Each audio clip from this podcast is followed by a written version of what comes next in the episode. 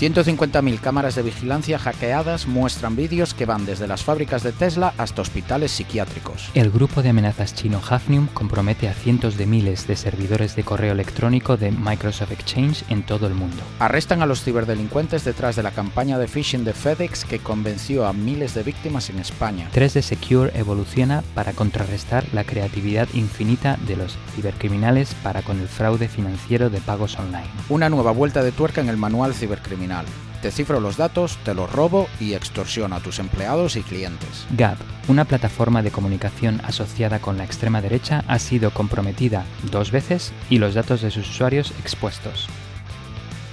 Ya te lo hemos dicho 25 veces. Esto es un nuevo episodio de Tierra de Hackers. Comenzamos. Hola, hola y bienvenidos a Tierra de Hackers, tu noticiero de ciberseguridad hecho podcast. Hoy es el 15 de marzo de 2021 y este es el episodio número 25. Mi nombre, mi nombre es Martín Vigo y está conmigo un hombre con síndrome post-vacacional, Alexis Porros. Hola Alexis, ¿qué tal? Buenas, ¿cómo estamos Martín? Nada, disculpa que tengo aquí el, pájaro que está también excitado por ser el episodio 25 y estaba silbando. Eh, pues nada, una semana más. Como has dicho, vuelvo de, una semanita que me tomé de vacaciones, eh, cargado de energía y con ganas de comentar las noticias de cada dos semanas. Que este episodio viene cargado de, bueno, de todo, APT, exploits, eh, bueno, y ahora vamos a entrar en detalle.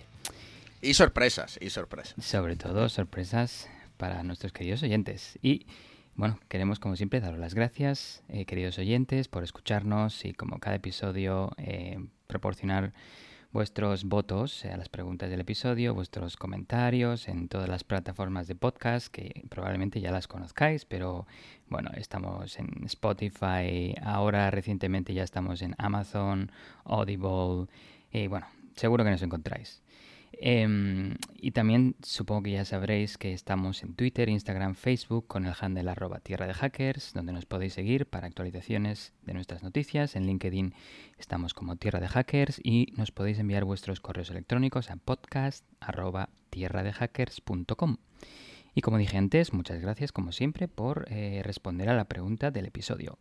En este caso, si recordáis, está en Twitter, eh, la pregunta era, ¿deberían las agencias de inteligencia, por ejemplo la NSA, comunicar todos los exploits zero day que encuentran y usan a los fabricantes afectados para que las vulnerabilidades puedan ser arregladas? Una pregunta bastante larga. pero eh, fácil de responder. Básicamente pusimos cuatro respuestas, un sí con condiciones y un no. Y vemos que el 96% opina que sí, con esas variaciones de condiciones de sí, pero sí, pero tal. Eh, en concreto, el 71% de los oyentes opina, francamente, eh, que sí, en todos los casos. Y bueno, el resto tenemos un 25% más que opina que sí, pero dependiendo del impacto o después de usarlos. Y como he dicho antes, solo un 4% opina que no. Así que vemos que, eh, que los estados y organizaciones que abusan de los zero days eh, son malignos y, vamos, deberían, deberían comunicar esos, esos zero days que utilizan. Sí, como siempre, yo creo que tanto la tuya, supongo, como mi opinión está muy alineada con la de nuestros oyentes, lo cual es, lo cual es eh, muy, muy bueno. Pues eh, como os decíamos, es el episodio número 25 y, la verdad, Alexis y yo estamos felices porque todo esto empezó como una idea, como poníamos en Twitter, con, con el objetivo de rellenar un poco el hueco que había eh, en el mundo de los podcasts en español orientados a ciberseguridad y sobre todo a cubrir las noticias, pero de manera profunda y accesible a todo tipo de oyente. Eso era nuestro objetivo. Eh, por el feedback que nos mandáis, eh, vosotros opináis que estamos cumpliendo los objetivos y eso es genial. Y por supuesto, 25 episodios, casi un año, es algo que teníamos que celebrar de alguna manera. Y, la manera de celebrarlo es, es eh, pues ofreciéndoos todavía más. Así que una de las cosas que nos dimos cuenta, eh, pensando qué era lo que podíamos hacer, era que cada vez sois más los que nos escribís, no solo para comentarnos que os gusta el podcast, lo cual nos encanta, pero con preguntas, con, comentarios relacionados con el episodio en concreto, con alguna noticia que os ha llamado la atención, con algo que no os ha quedado claro o que nosotros no hemos aclarado bien durante el podcast.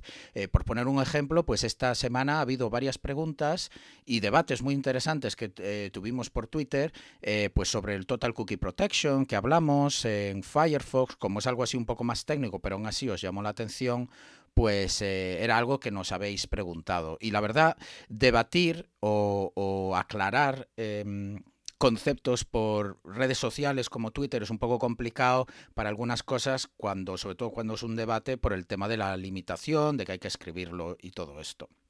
Entonces, em, hemos pensado en crear el consultorio de tierra de hackers. Básicamente, como estos debates son tan interesantes y redes sociales están muy bien para contestaciones breves, pero no para realmente aclarar y entrar, eh, y, entrar a fondo en, en las preguntas que podáis tener, hemos pensado que la mejor manera era hacer un debate de cada episodio que hacemos a la semana siguiente en directo en Twitch y ponernos básicamente a vuestra disposición. Eso es lo que queremos hacer. Nuestra idea es, ahora mismo estamos publicando un episodio cada dos semanas donde os traemos las noticias más recientes de ciberseguridad. Pues a la semana siguiente hacer un consultorio donde todos vosotros podéis estar en directo con Alexis y conmigo y hacernos todas las preguntas que queráis sobre ese episodio o sobre cualquier otra cosa tener un debate sobre, sobre lo que está sucediendo en ciberseguridad, las noticias que hayamos cubierto. Cubriremos también noticias que se nos quedan en el tintero que, mira, no creáis que siempre tenemos justo seis noticias. Vemos muchas más. Lo que pasa es que tenemos que seleccionar porque es que ya casi nos estamos yendo a las dos horas de podcast. Así que también es un espacio perfecto para hablar brevemente de noticias que han sucedido pero que no hemos podido cubrir. La cuestión es que queremos estar a vuestra disposición para contestar cualquier pregunta que tengáis y así pues seguir con uno de nuestros objetivos que es la divulgación de la ciberseguridad y que cada vez haya más gente eh, que se interese por este campo o poder resolver dudas, sobre todo pues a lo mejor de gente menos técnica que tiene preguntas o curiosidades. Así que ya sabéis, anunciaremos la fecha de nuestro primer consultorio Tierra de Hackers eh, por Twitter esta semana pero no faltéis, nos tenéis en directo, podéis preguntar absolutamente lo que lo que queráis y creo que lo vamos a pasar eh, muy, muy bien. Yo, consultorio suena a bola de cristal, pero no, no nos preguntéis qué va a pasar en el futuro porque eso no lo sabemos. Sí, bueno, podemos hacer eh, estimaciones, ¿no? En base a lo que nosotros podamos eh, saber, pero sí, creemos que va a ser un espacio perfecto.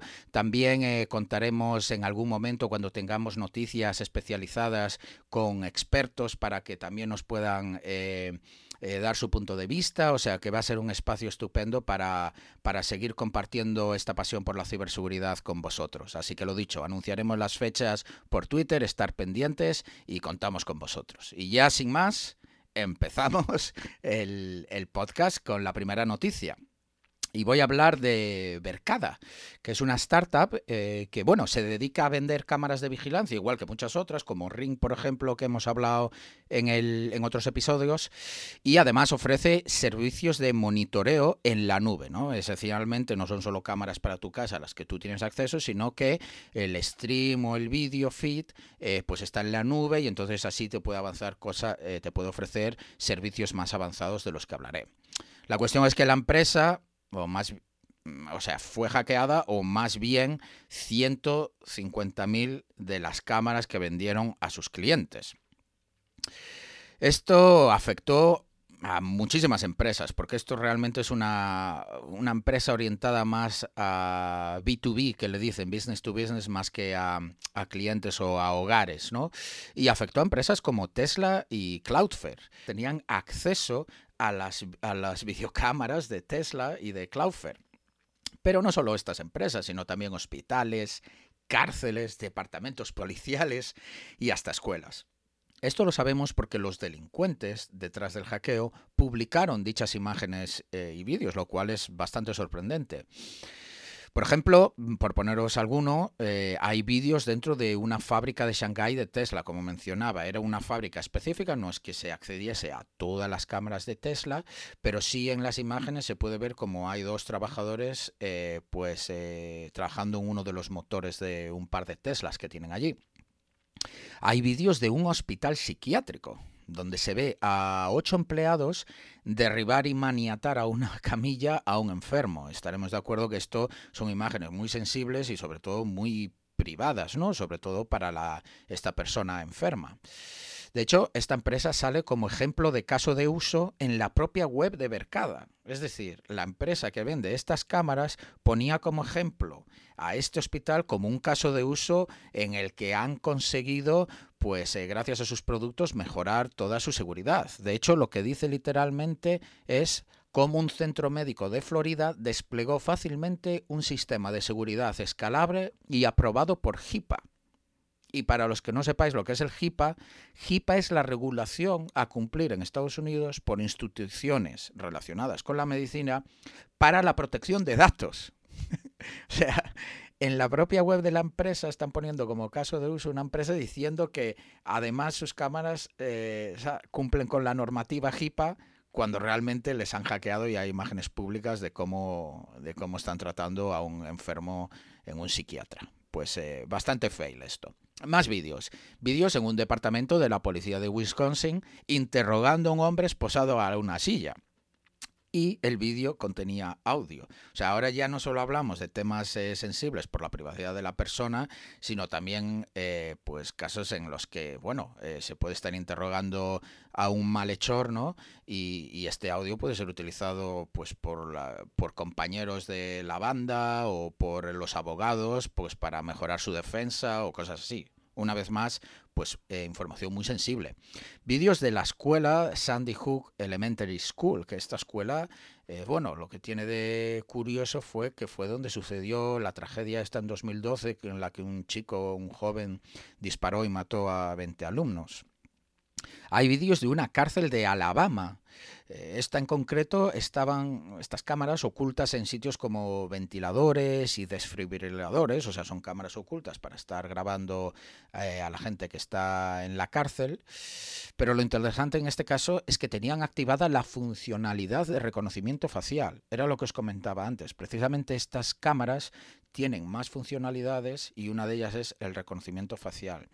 De hecho, la tecnología que ofrece Verdasca es capaz de detectar a gente no solo en base a su cara, pero también en base a su raza. Si quieres buscar, pues, por ejemplo, no sé, gente de asiática, eh, en base a su vestimenta, pues por si hay alguien que lleva, a ver, me imagino que en una cárcel todos visten igual, ¿no? Pero por si estás buscando a alguien, se sabe que alguien ha secuestrado a un niño y que pues testigos dicen que van vestidos con una chaqueta negra y una camiseta blanca, pues se podría encontrar a la persona así. Y evidentemente también reconocimiento facial de la cara directamente. Declararon que no solo accedieron a los streams en directo, sino también a archivos de vídeo. Es decir, los lo que se iba grabando se iba archivando en, en en archivos de vídeo y por tanto podían acceder a lo que se había grabado previamente, no solo a lo que se estaba haciendo el stream en directo. Y con esto dijeron que pudieron ver interrogatorios con presos con audio y atención en 4K. O sea, que por encima esta cámara graba en alta definición. O sea, que no es una cámara de estas borrosas que a lo mejor no ves a la, a la gente o las caras. Eh, también hay vídeos de la famosa cadena de gimnasios Pija en Estados Unidos, Equinox. Los que oyentes que sean de Estados Unidos conocerán este, este gimnasio, pero básicamente es así un gimnasio muy moderno y donde va la gente guapa a lucirse más que a hacer ejercicio. Esto es una opinión personal. Eh, vídeos de un hospital de Texas eh, enfocando a nueve camas diferentes en cuidados intensivos. O sea, imaginaros, se puede estar viendo en directo operar a gente en cuidados intensivos que está en el borde entre la vida y la muerte. O sea, esto es eh, muy grave para la privacidad de las personas. Bueno, ahora que sabemos la magnitud de este hackeo, la cuestión que nos queda es cómo sucedió. Me imagino, querido oyente, que estás pensando en que ha sido un ataque muy sofisticado. Pues ha sido tan sofisticado como encontrarse publicado en Internet el nombre de usuario y contraseña de una cuenta de superadmin, de superadministrador. Esta cuenta que tenía los privilegios más elevados que puede tener, permitía a los hackers acceder directamente a los servidores de la empresa con evidentemente todos los privilegios y por tanto ver todas las cámaras de todos sus clientes. Incluso las propias cámaras de la empresa Verdasca que evidentemente utiliza su propio producto para sus eh, cámaras. Y menciono esto porque me encontré, según investigaba la noticia, que curiosamente en octubre de 2020 la empresa despidió a tres empleados por grabar a compañeras de trabajo y compartir las imágenes en chats privados con comentarios, eh, bueno, sexistas. Así que aquí vemos cómo los propios empleados de la empresa están abusando su tecnología pues para, cosas muy desagradables. ¿Y cómo sabemos tantos detalles ¿no? de esto? Porque hay muchas veces que sabemos del hackeo, sabemos a quién le ha afectado, pero no tenemos muchos más detalles. Pues es que el propio grupo de ciberdelincuentes lo hizo público. Uno de ellos, que se llama eh, Tilly Kotman, eh, dijo que quería demostrar lo sumamente vigilados que estamos y lo fácil que es hackear estos sistemas de vigilancia masiva. Esto es muy interesante. Y de hecho enlaza muy bien con la pregunta de hace dos episodios en el que os decíamos bajo qué razones os pasaríais al lado del mal. Y varios de vosotros nos decíais precisamente que era pues para combatir contra un gobierno opresor. Que bueno, enlaza aquí un poquillo con este tema de, o así lo considera eh, Tilly Cotman, de vigilancia masiva, ¿no? Días más tarde, en Suiza, pues lo detuvieron. Claro, eh, esta persona estaba, no estaba utilizando una identidad falsa. Y resulta que tiene 21 años. Y lo curioso es que no, no le detuvieron por este hackeo, sino que por otro que llevó a cabo el año pasado. Y es que resulta que nuestro amigo ha estado compartiendo leaks desde su cuenta de Twitter aunque bueno, ahora Twitter la ha suspendido, pero él directamente las ponía en su cuenta de Twitter. También publicaba leaks en su repositorio de GitLab, que también lo han cerrado, y entre, entre todos estos leaks hay una colección de documentos secretos y código fuente del famoso fabricante de chips Intel. Así que también hackeó el año pasado a Intel y publicó toda la información. De hecho, el FBI tenía una orden de búsqueda y captura contra él. Lo curioso es que Kotman mandaba la información eh, robada a periodistas primero, o sea que realmente lo que estamos viendo aquí, más que un ciberdelincuente tradicional, estamos hablando un poco más de alguien que se considera un hacktivista. Y, bueno, podríais opinar que es lo mismo, ¿no? Pero digamos que entre que le manda la información a periodistas, que opera bajo su seudónimo, o sea, no utiliza seudónimos, y que publica todo en sus cuentas personales, pues sí que, y sobre todo por las declaraciones que hace, pues estamos viendo que hablamos de alguien con un espíritu hacktivista, ¿no? Em, y con esto viene la pregunta de la semana para terminar la noticia. Y es que os queremos preguntar, ¿dónde creéis vosotros, queridos oyentes, que está la línea que separa a un hacktivista de un ciberdelincuente? Y os damos cuatro opciones. Quizá pensáis que no la hay, que es lo mismo. Es lo mismo un ciberdelincuente que un hacktivista. Da igual eh, cuáles sean sus principios. O a lo mejor creéis que la diferencia está en que hace publicaciones de documentación secreta. Es a lo que se dedica un hacktivista, ¿no? A intentar dar luz a gobiernos opresores o tecnologías que atentan contra nuestra privacidad. Pues a lo mejor es eso lo que creéis que separa. O a lo mejor creéis que lo que define un hacktivista es no tener intereses económicos. Es decir, que no sea una persona que se dedica a hacer ataques de ransomware, robar dinero, a lo mejor bajo la bandera de no, es que los bancos son malvados. A lo mejor creéis que lo que define un hacktivista es no tener intereses económicos y que sus hackeos sean puramente pues para arrojar luz a, información secreta o, simplemente pues eh, hacer disrupción ¿no? de, empresas que, no gustan. Y la última opción que os damos es que el hacktivista no use identidades falsas. Si eres un hacktivista, a lo mejor creéis que deberías actuar bajo tu propia persona con todas las consecuencias. Así que estas son las cuatro posibilidades que os damos. Muy buena la noticia, Martín.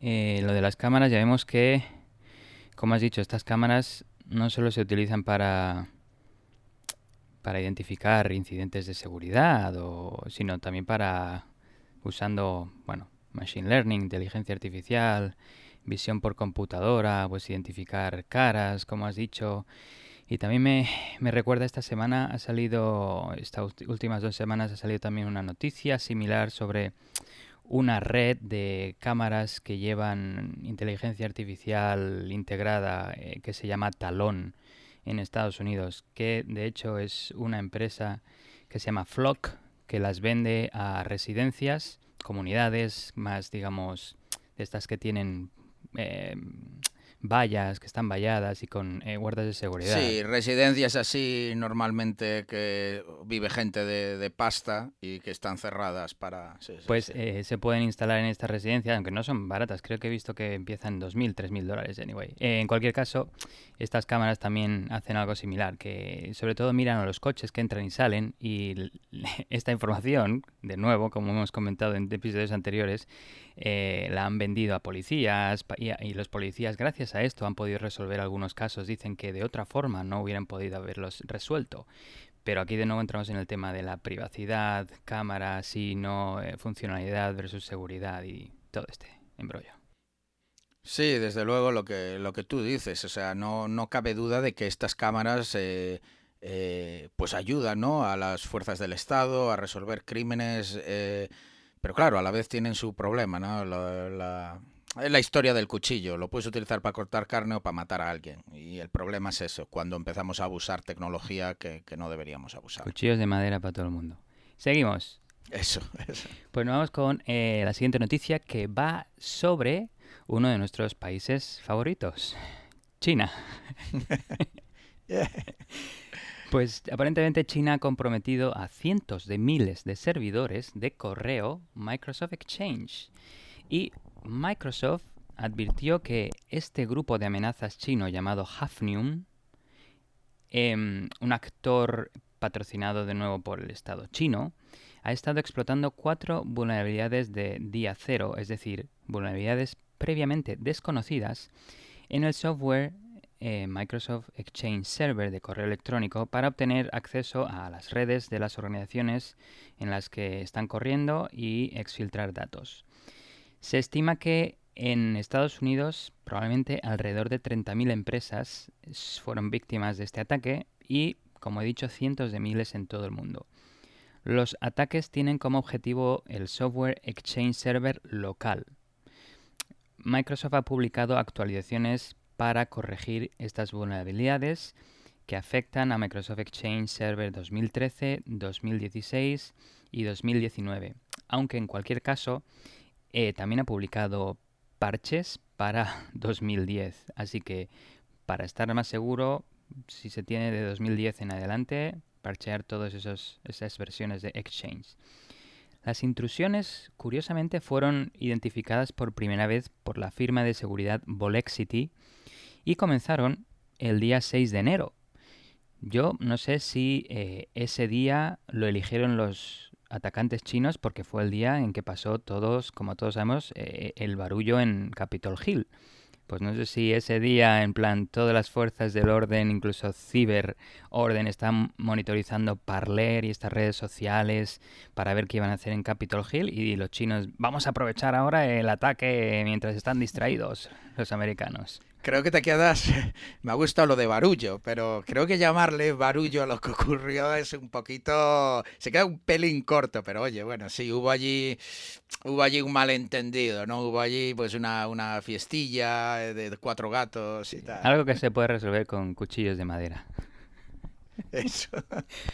Total, que eh, todo esto empezó el 6 de enero, aparentemente, pero ha acelerado notablemente eh, a principios de marzo. Y de hecho parece que los piratas informáticos, estos chinos, eh, han respondido al parche de Microsoft, porque Microsoft lanzó eh, a principios, el, primer martes de cada mes, lanzó a principios de marzo el parche a estas vulnerabilidades de Zero Day y entonces los chinos se dieron cuenta y dijeron, bueno, vamos a acelerar la marcha del ataque e intentar automatizar eh, el compromiso de tantos eh, exchanges locales como podamos. En cada incidente los intrusos han dejado una shell web, en concreto la que se llama China Chopper, que es una herramienta de bueno, piratería y control remoto fácil de usar y protegida por contraseña, a la que se puede acceder a través de Internet desde cualquier navegador web. De hecho, lo que hacían los atacantes chinos era dejar em, esta web, shell en un directorio utilizado por el, eh, por el servidor web, digamos, eh, de Microsoft Internet Information Services. Y lo que me parece curioso que han utilizado nombres de archivo de 8 caracteres, supongo que para eh, asegurarse de que corre en cualquier sistema antiguo que igual solo tiene soporte para archivos con nombre de hasta 8 caracteres. Em, en cualquier caso, eh, la web shell proporciona a los atacantes acceso remoto, eh, control del sistema y ejecución eh, remota de código. Según los análisis, eh, los atacantes se han enfocado en empresas contratistas de defensa para el gobierno de Estados Unidos, bufetes de abogados, grupos de expertos en política, organizaciones no gubernamentales, organizaciones que realizan investigaciones sobre enfermedades infecciosas, es decir, el COVID y similares, el coronavirus, bancos, cooperativas de crédito, organizaciones sin ánimos de lucro, proveedores de telecomunicaciones, servicios públicos y unidades de policía, bomberos y rescate. Bueno, que como he dicho, 30.000 empresas en Estados Unidos y cientos de miles en todo el mundo son, son bastantes eh, industrias y sectores que han quedado afectados. Para poner la magnitud de, este incidente en contexto, eh, sería casi el doble de empresas comprometidas que con el caso de SolarWinds. Recordemos que, empezó a finales del año pasado y no sé, probablemente siga, siga su curso, pero afectó a 18.000 negocios. En este caso son 30.000 al menos que se estima en Estados Unidos y cientos de miles en todo el mundo. Pero a diferencia del incidente de SolarWinds, la campaña de piratería de Exchange se identificó de forma temprana. Y em, bueno, esto lo que ayuda a que las víctimas tengan la oportunidad de parchear sus sistemas y eliminar a los piratas antes de que puedan aprovechar su presencia dentro de las redes de estas organizaciones que han comprometido. Eh, si bien esta campaña puede tener como objetivo controlar una red amplia de sistemas y organizaciones antes de filtrar los objetivos para el espionaje, porque se cree que es básicamente para temas de espionaje, también puede ser, eh, y se piensa que un escenario posible podría ser eh, la destrucción y, uso de ransomware. Y si así sucede, podría ser una catástrofe, porque si son 30.000 en Estados Unidos y cientos de miles en todo el mundo, eh, como no tengan buenas copias de seguridad, ya me diréis qué, van a hacer estas pobres empresas. En cualquier caso, esta vulnerabilidad solo afecta a los servidores de Exchange locales. En cambio, Microsoft 365, también conocido como Exchange Online, no se ve afectado. Es decir, la versión en la nube hosteada por Microsoft de Exchange no está afectado por estos 4.0 days. La actualización de Microsoft incluye eh, bueno, los parches para eh, los servidores de Exchange locales desde 2010 en adelante y bueno, lo mejor es parchear primero y luego, si se quiere tener mayor seguridad, eh, hay empresas que están pensando en una acción estratégica es migrar a la nube. Pero esto no se debe hacer de forma acelerada porque bueno, hay que planificarlo eh, de forma correcta y hacerlo eh, en base al input de un ataque no sería la forma correcta. Pero sí queda ahí claro y queda ahí como, como nota para las organizaciones que en este caso en la nube estarían más seguras con este respecto, aunque hemos visto que hay muchas otras vulnerabilidades que exponen datos en, eh, cuando las aplicaciones están hosteadas en la nube. Eh, no creo que esto uno puede pensar, ah, igual es un, un grupo chino de Alibaba o algo así que tiene mucha presencia en la nube y a ver está intentando que las organizaciones se vayan a la nube, pero no creo que sea el caso. Bueno, eso realmente está sucediendo igualmente sin necesidad de ningún tipo de presión, ¿no? sí.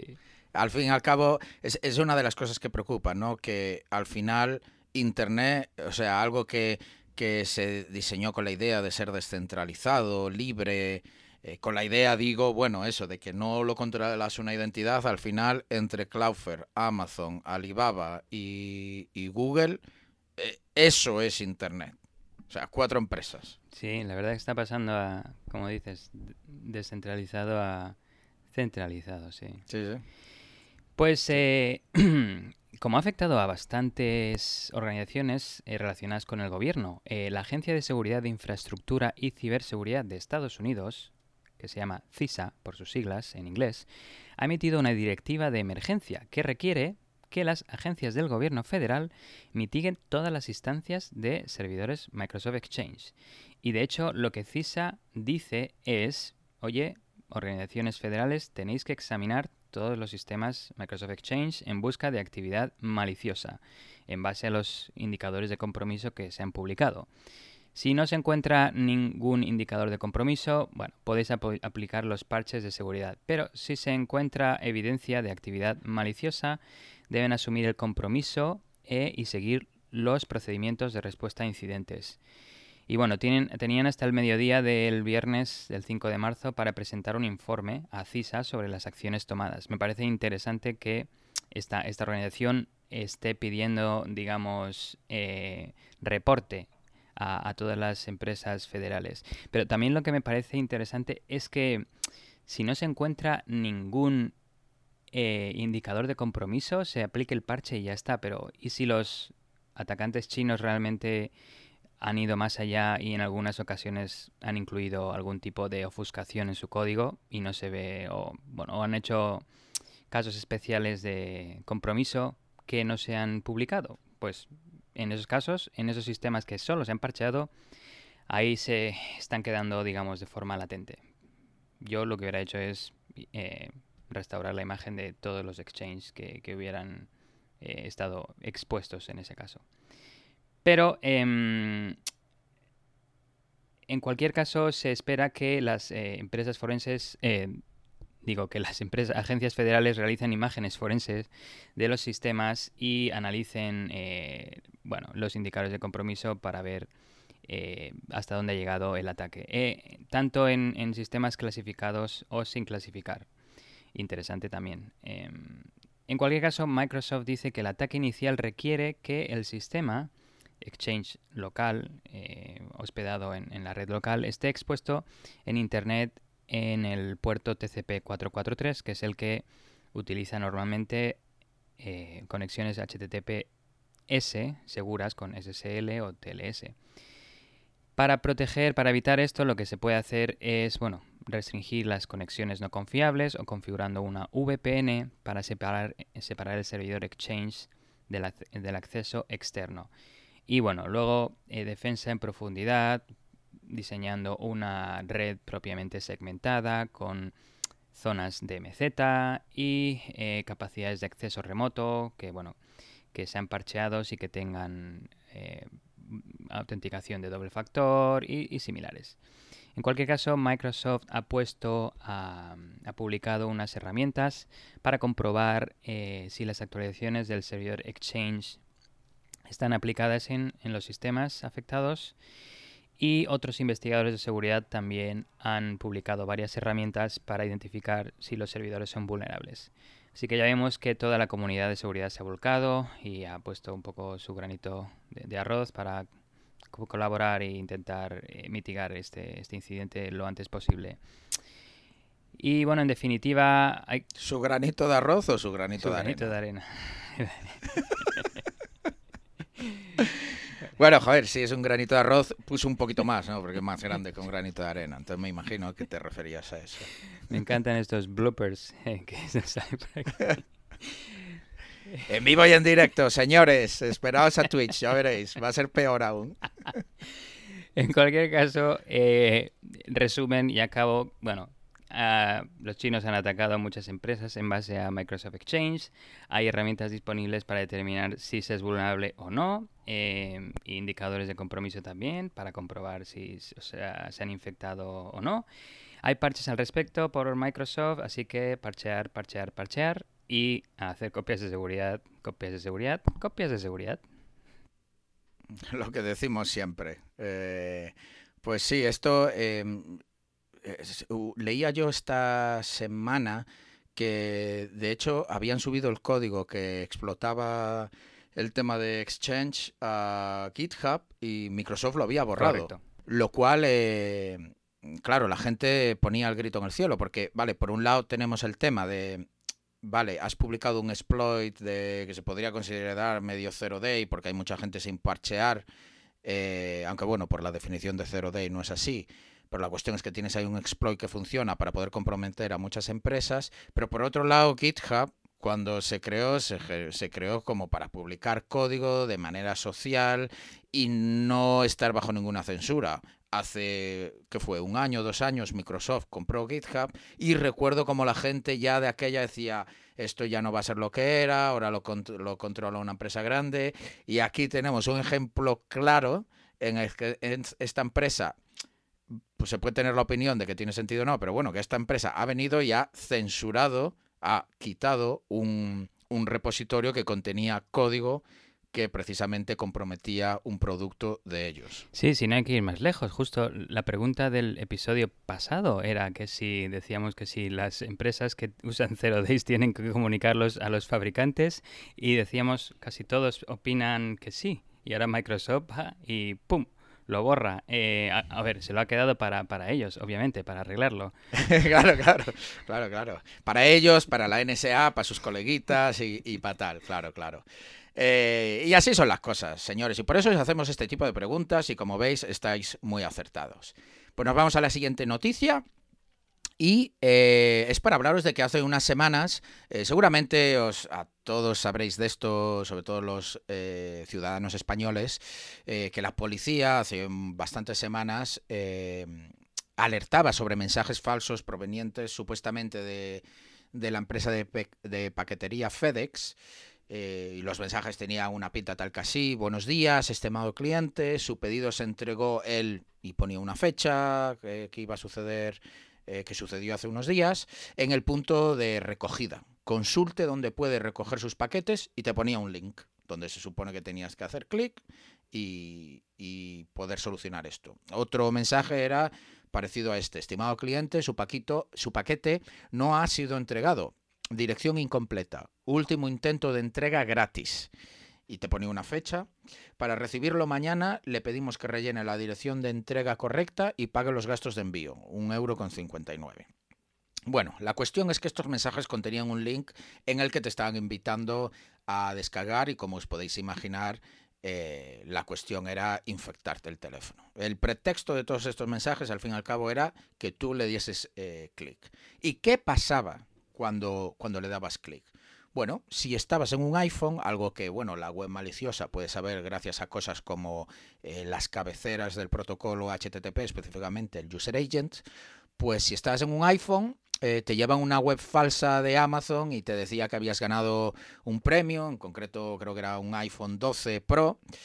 Y eh, esto lo, evidentemente no era verdad, pero lo monetizaban cobrándote por el supuesto envío del premio eh, y seguramente, bueno, quedándose con los datos de tu tarjeta de crédito, ¿no? Se supone que tenías que pagar los gastos de envío y ya tenías un iPhone porque te acaba de tocar.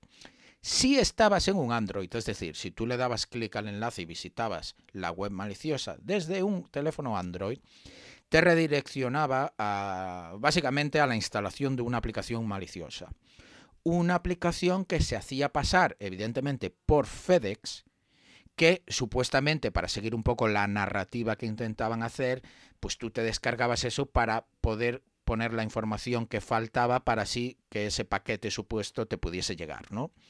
Eh, ese era el pretexto, descargarte esta aplicación que parecía una de FedEx para poner tu información personal. Lo primero que me gustaría comentar es por qué estas diferencias. ¿Por qué en iOS era un premio y lo monetizaban con la tarjeta de crédito y en Android era algo más sofisticado en el que te descargabas malware, básicamente? Bueno, una de las razones es que el sistema operativo de iOS no permite la instalación directa de aplicaciones a no ser de que sea a través de la App Store. Esto quiere decir que Apple no permite que tú puedas ir a cualquier web y que te ofrezca instalar una aplicación e instalarla tiene que ser exclusivamente una aplicación que está en la App Store de Apple. Y la App Store tiene controles que revisan todas las aplicaciones que se mandan para detectar comportamiento malicioso. Tiene ciertos sistemas automatizados, pues básicamente para ver si es malware, si es un virus, si es una aplicación maliciosa. Evidentemente no es 100% efectiva porque esto es un sistema automatizado, pero ayuda a detectar muchas aplicaciones. En el caso de Android, es un sistema operativo mucho más abierto y permisivo.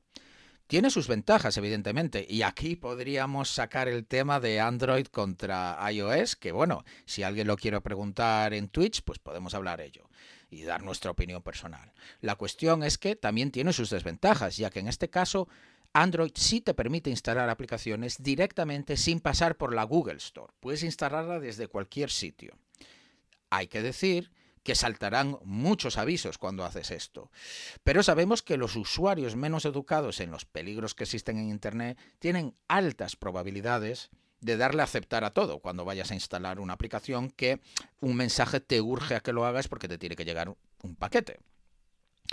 Avisos de que eh, estás instalando una aplicación de un sitio desconocido, por ejemplo, no instalarla desde el Google Play Store, te dice, oye, que estás descargando una aplicación de Internet de un sitio que no conocemos, ojito, seguro que la quieres instalar. También te vienen luego avisos de la, de la petición de permiso de accesibilidad cuando instalas esta aplicación maliciosa en concreto, porque es los permisos que te pide. Para los oyentes menos técnicos, básicamente cuando alguien instala, cuando tú instalas una aplicación en tu móvil, viene con acceso limitado y esto se hace por seguridad. Acceso limitado quiere decir que tú al instalar una aplicación no tiene acceso a tus contactos, no tiene acceso a tus mensajes, no tiene acceso a hacer ciertas cosas. Se las tienes que ir dando tú explícitamente y esto es algo positivo. En este caso, esta app falsa de FedEx eh, pedía permiso de accesibilidad. ¿Qué es esto de accesibilidad? Bueno, inicialmente está pensada para los usuarios con alguna discapacidad visual o auditiva, porque de hecho, pues estos usuarios también utilizan dispositivos móviles y entonces necesitan que ciertas aplicaciones tengan más eh, acceso al dispositivo móvil para poder eh, hacerla eh, usable para este tipo de usuarios, ¿no? Por ejemplo, poder leer texto para gente que es ciega, pues entonces tiene que poder leer lo que está en la pantalla para que esa persona lo pueda, lo pueda escuchar. Eso es un ejemplo. ¿Qué pasa? Que el permiso de accesibilidad es uno de los permisos más amplios en Android. Evidentemente es un permiso que da acceso a toda la pantalla y por tanto yo puedo estar viendo si tienes una aplicación bancaria, pues este permiso da acceso a que tú puedas parsear o leer pues, la cantidad de dinero que tienes, tu número de cuenta, tus datos personales, cosas de este estilo. Por tanto, eh, cuando tú das el permiso de accesibilidad, realmente estás dando permiso a leer el contenido de la pantalla, a acceder a otras aplicaciones, a interactuar con el teléfono a través de pulsaciones como si fuera tu dedo. Esto es muy importante por un ataque que se denomina tapjacking. Y esto es precisamente lo que abusaba esta aplicación de una manera brillante. Esto permite que la aplicación se autoconceda más permisos. Es decir, en el momento que tú le dabas permiso de accesibilidad, la aplicación simulaba clics en, en, la pantalla, por así decirlo, como haríamos con nuestro dedo, para ir a ajustes y todo eso y darse más permisos. Concretamente, ver las llamadas, ver y enviar mensajes, acceder a tus contactos, acceder a lo que copias y pegas, que a veces si utilizas un gestor de contraseña, pues copias y pegas contraseñas y un largo etcétera. Esto es brillante. Te pido un permiso en el que puedo controlar el móvil o interactuar con él y luego utilizo ese permiso para darme más permisos todavía. ¿Y cómo usa la aplicación estos permisos aparte de esto? Bueno, pues por un lado para autorreplicarse. O sea, ahora tenemos el concepto de gusano. Básicamente coge todos los contactos de tu agenda una vez se da estos permisos, como explicaba antes, y envía a tus contactos, usando el nombre que utilizas en el contacto para ese teléfono, estos mensajes de phishing que tú mismo, que a ti te acaba de llegar y le diste clic. Es decir, está utilizando a las víctimas como mulas para seguir mandando estos mensajes de spam. Evidentemente, como supuestamente es un mensaje que viene de FedEx, hacían algo muy inteligente y es que no utilizaban tu número de teléfono para enviarle este mensaje a tus contactos, porque entonces sería muy sospechoso. Si a mí me llega de un amigo un mensaje de FedEx, puede decir, hostia, te han infectado el teléfono. Lo que hace este malware era utilizar los teléfonos de otras víctimas para enviar los mensajes a tus contactos, pero con el nombre que había extraído de la agenda para darle más credibilidad. Entonces, en vez de hola cliente, te ponía hola y el nombre que tú tenías en la agenda para ese teléfono en concreto. Claro, pasaban cosas curiosas que cuando empezó esto a publicarse, claro, la gente se da cuenta porque le llegaba un mensaje de FedEx que decía, eh, hola mamá o Hola María Móvil. Entonces, claro, aquí ya sospechas, ¿no? Esto, esto es muy raro. La cuestión es que eh, tiene también la capacidad de autoactualizarse, o sea, tenemos replicación, de, es decir, utilizar los móviles de las víctimas para seguir infectando a otras personas conocidas y ahora tiene también la capacidad de autoactualizarse. Y esto es útil para adaptarla a nuevos ataques. Yo lo que hubiera hecho para mejorar esto del nombre es utilizar Phonerator y utilizar el número de teléfono y de ahí sacar el nombre en concreto. Sí, eso, eso, estaría, eso estaría bien. Alexis habla de una herramienta que, que publiqué para generar eh, números de teléfonos válidos, que si os interesa, pues podéis ir a mi web, martinvigo.com barra tools de herramientas en inglés barra Phonerator y, lo que te permite es generar números de teléfonos válidos que luego pues tú puedes utilizar eh, pues data brokers y cosas de estas para, para conseguir posiblemente el, nombre real. Es un, es un poco más elaborado, pero oye, gracias por meter ahí la, la cuñita de la herramienta esta que, que, he escrito. La, podemos hablar de ella en Twitch si queréis, queridos oyentes. Me encanta que ahora podemos meter esta coletilla siempre. Oye, si os interesa más, ya sabéis, la semana que viene en Twitch. Precisamente por esto lo hacemos, queridos oyentes. Bueno, cuestión, que seguimos que me, que me lío yo aquí.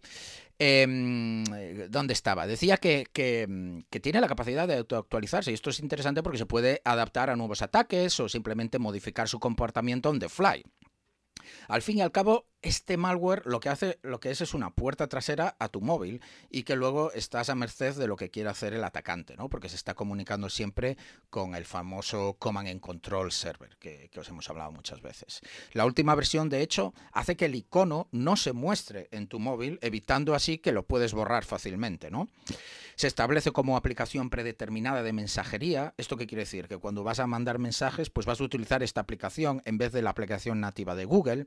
Y si intentas utilizar la app nativa de Google para enviar mensajes, se superpone sobre ella. Es decir, eh, se pone por encima de esa aplicación para que aún así tenga acceso a tus mensajes. Y esto es muy importante a la hora de robar cuentas.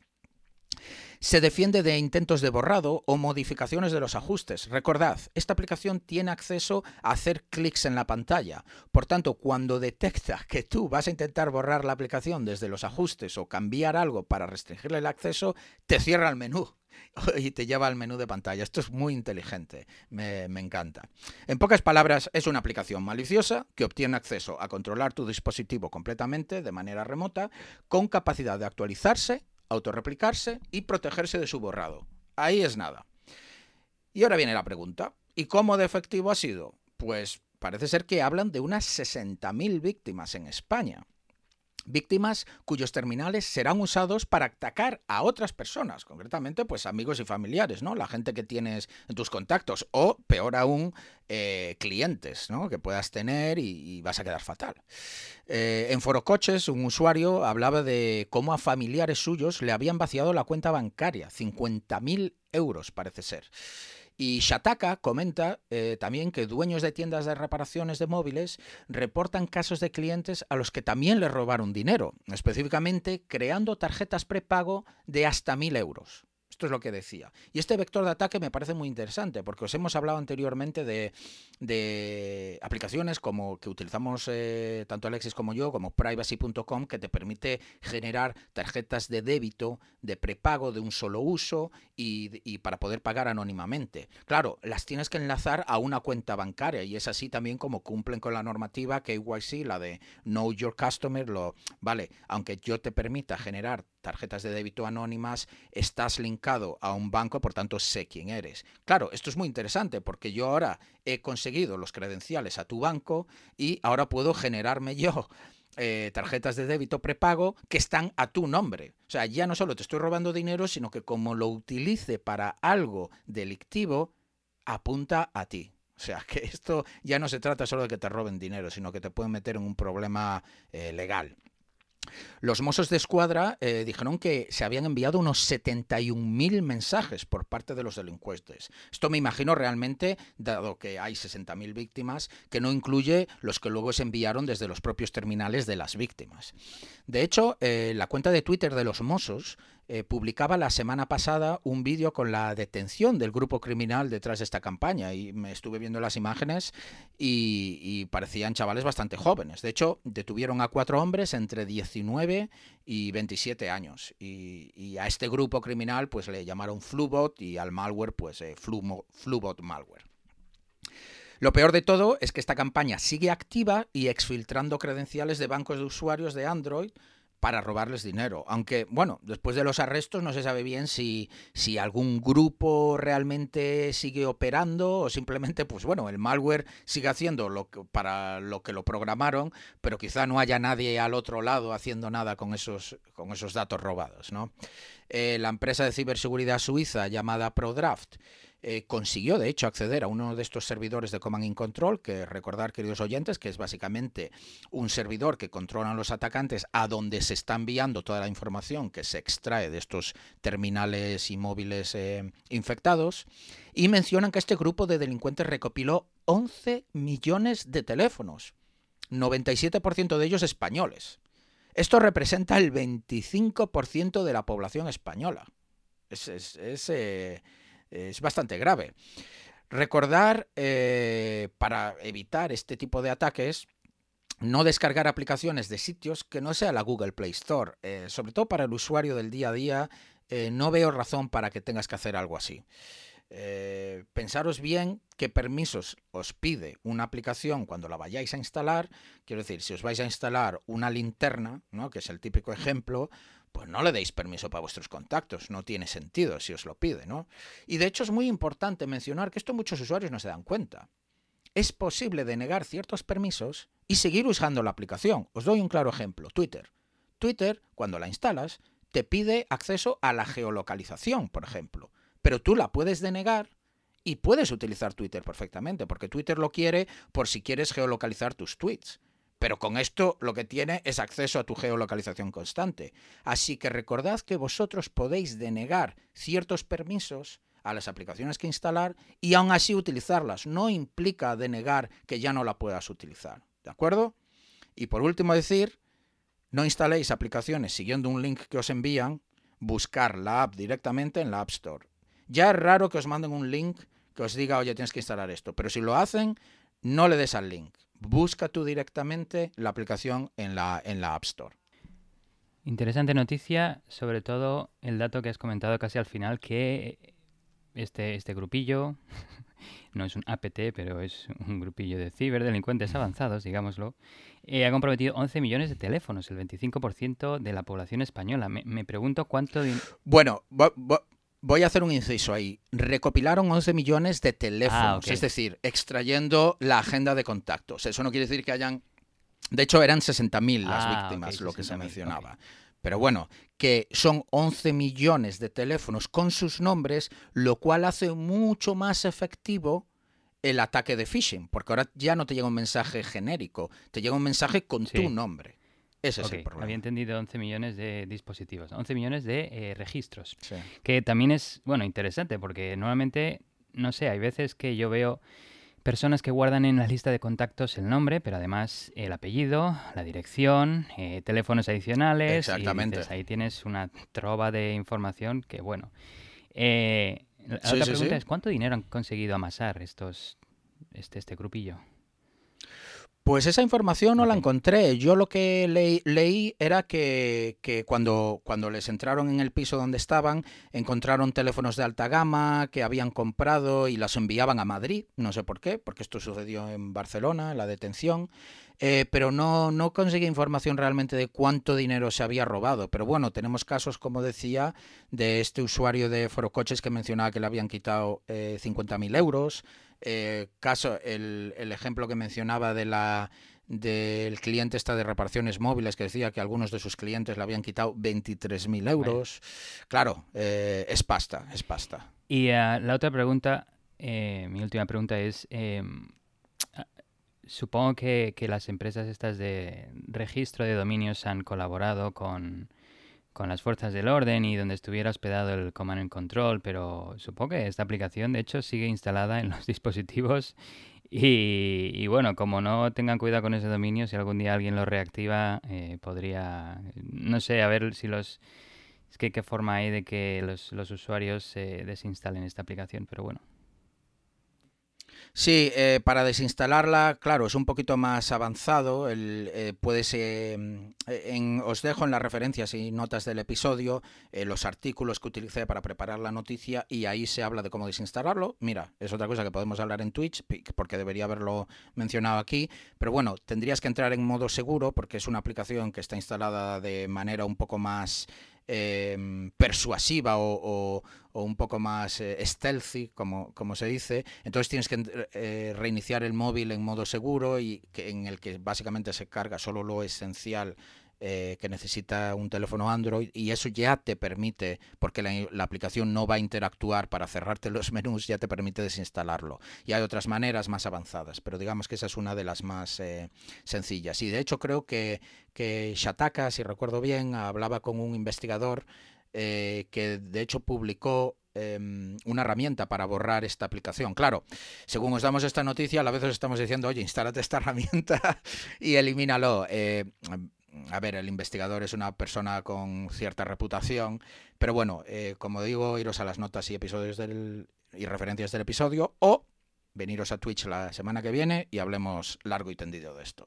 Pues eh, muy informativo, sobre todo ya sabéis, no instaléis aplicaciones de terceras. Incluso si hay en la Google Play Store a veces incluso tienen eh, malware, como... Sí, a veces se le cuela, se le cuela alguna. Bastante, pero sí.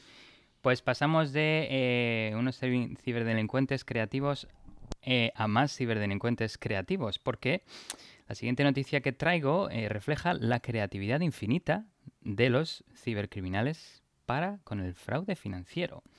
Y la noticia viene de la mano de investigadores de la empresa Gemini o Gemini o Gemini, que es una empresa que proporciona inteligencia de amenazas especialmente sobre lo que ocurre en la deep y dark webs en las webs eh, oscuras y profundas.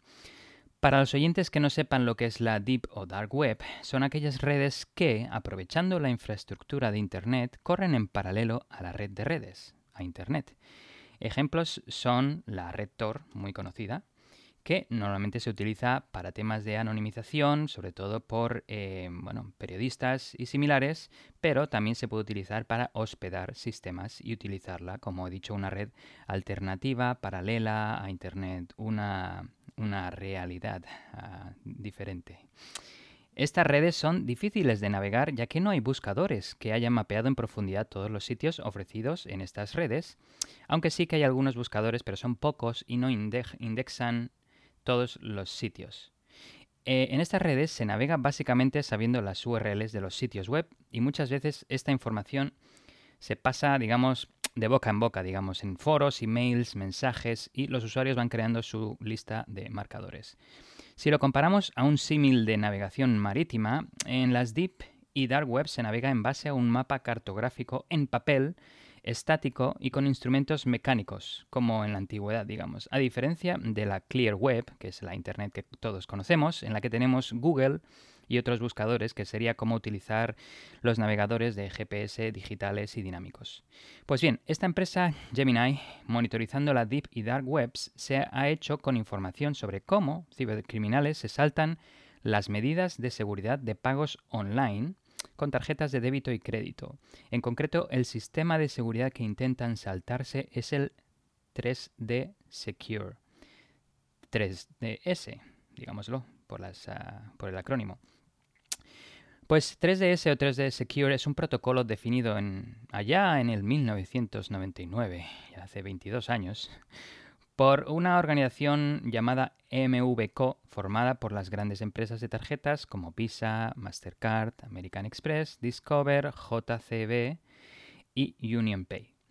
3S se diseñó para ser una capa de seguridad adicional para transacciones en línea con tarjetas de crédito y débito para evitar el fraude. Hay varias versiones de este protocolo, básicamente la versión 1.0 y la última que es la 2.0. Brevemente sobre la 3D Secure 2.0 que está siendo implantada, digamos, as we speak, conforme vamos hablando, eh, fue diseñada para adaptarse, para adaptarse a los teléfonos inteligentes.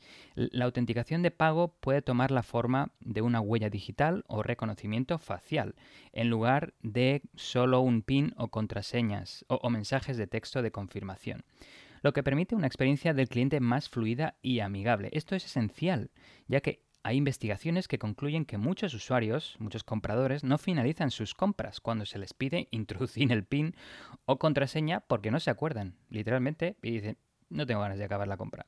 O el código enviado por mensaje porque no tienen el teléfono cerca y no siguen con la compra. Entonces, eh, quieren un poquito em, evitar este problema. La última versión de 3DS también analiza más de 100 puntos distintos de datos clave sobre la transacción incluidos datos contextuales del comerciante, actuando como una capa avanzada de protección contra el fraude. Supongo que utilizan uh, Machine Learning y temas similares para correlar esto, este, toda esta, esta cantidad de datos. El titular de la tarjeta introduce los detalles de su tarjeta en el momento del pago. En este punto, el proveedor de servicio 3DS del comerciante envía una solicitud de autenticación con datos enriquecidos al emisor de la tarjeta, que sería Visa, Mastercard o todos estos. Estos datos incluyen una cantidad variable de información del dispositivo y del titular de la tarjeta según las restricciones de la ley regional o del mercado. Aquí hay que tener en cuenta que desde el punto de vista de las leyes de privacidad como la GDPR esto es muy importante. Pues estos datos pueden incluir identificación del dispositivo eh, como su um, Unique Identifier o Universal Identifier, la dirección MAC, la ubicación geográfica, transacciones anteriores y similares. Luego el proveedor de servicios 3D Secure del emisor evalúa el riesgo de la transacción. Si la transacción se determina como de alto riesgo, la transacción pasa por un desafío, es decir, se le pide que verifique su identidad mediante biometría y autenticación de doble factor como una contraseña de un solo uso o que te llega por mensaje de texto o en una aplicación en el móvil de soft token o con la huella digital o otros tipos de biometría. Si la transacción se considera de bajo riesgo, no es necesario realizar ninguna otra acción de verificación. El emisor de la tarjeta envía el resultado de la autenticación al comerciante, donde quieres realizar la compra, quien a su vez envía la transacción para su autorización con una marca que indica el resultado de la autenticación. En plan, ¿esta transacción está aprobada o no? Eso es, en resumen, el estándar, digamos, la versión 2 de 3D Secure. ¿Qué tarjetas son compatibles? Bueno, con el 3D Secure, como he mencionado antes, la mayoría. Em, y dependiendo de la marca de la tarjeta, cada una de ellas le ha dado un nombre diferente eh, a la misma tecnología, que es 3D Secure, un poco para el marketing, ¿no? Pues Visa tenemos Visa Secure, tenemos Mastercard Identity Check, antes conocido como Secure Code, American Express Safe Key, ah, J Secure para JCB, y eh, tenemos Protect By para Diners Club e International o Discover. Pues bien, la mayoría de las técnicas de los cibercriminales para saltarse 3D eh, Secure se basan en ingeniería social y las voy a comentar una a una.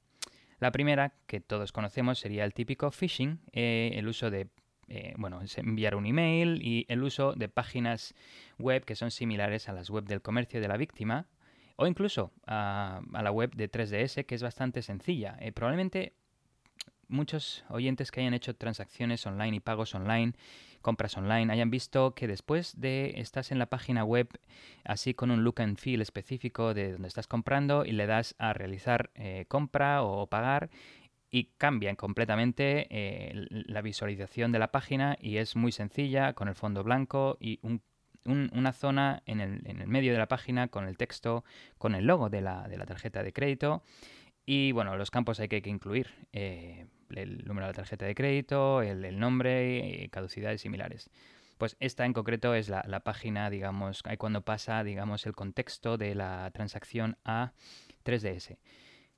Eh, pues nada, para esto, estar muy atento al contenido de los emails, sobre todo errores ortográficos o de contenido que no suenan bien, y las URLs identificando si son distintas del dominio oficial del comercio específico. bueno, pues hay, que tener un poco de ojo ahí.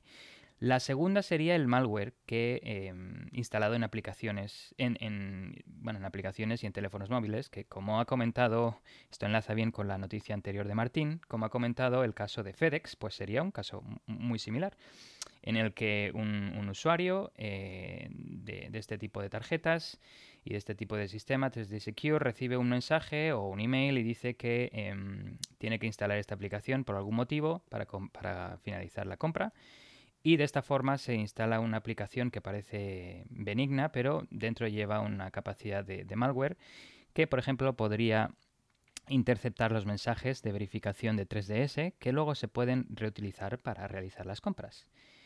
Eh, la siguiente técnica, que ya un poco va em, incrementando en, digamos, sofisticación y complejidad, sería impersonar al, banco eh, o al emisor de la tarjeta llamando a la víctima por teléfono pues sería, digamos, hacer spoofing de números de teléfono eh, o vía SIM swapping, que ya es bastante avanzado, eh, que sería, bueno, básicamente intentar impersonar el número de teléfono de la empresa emisora de la tarjeta y llamar a, los usuarios. Em, algunas de las tarjetas de pago robadas, eh, si se consigue el suplantar el teléfono de estas empresas, Luego está eh, el tema de que algunas de las tarjetas de pago robadas que se venden en los mercados de la web oscura contienen información completa del titular. No solo se vende eh, el número de la tarjeta, caducidad, el CVV y ya, y el nombre, obviamente. Se, también se vende, eh, se incluye el número de teléfono, la dirección de correo electrónico, la dirección física, el apellido de soltera de la madre, esto es un dato muy importante en Estados Unidos, el número de identificación, el número de licencia de conducir y bueno, y más. Sí, es muy importante porque tengamos en cuenta que en Estados Unidos eh, la gente solo utiliza el primer apellido. Entonces, curiosamente, sobre todo para los que somos españoles, el segundo apellido, es decir, el apellido de tu madre, suele ser una pregunta de seguridad. No, de hecho, te diré una cosa que, no sé si me voy a arrepentir o no, pero mi banco, tengo una tarjeta de crédito, eh, tenía, porque evidentemente lo cambié, venía con mi segundo apellido. La tarjeta de crédito, o sea, venía escrito mi segundo apellido. Y a la vez era una pregunta de seguridad. Y les digo yo, oye, pero ¿no os dais cuenta que me estáis dando una tarjeta de crédito que pone literalmente en la tarjeta de crédito una de las preguntas de seguridad que utilizáis, no solo está mal porque eh, no deberíais hacer esto, sino por tener preguntas de seguridad tan estúpidas como cuál es el apellido de tu madre. Pero bueno, continúa. El apellido de soltera, ¿Qué dices, ok.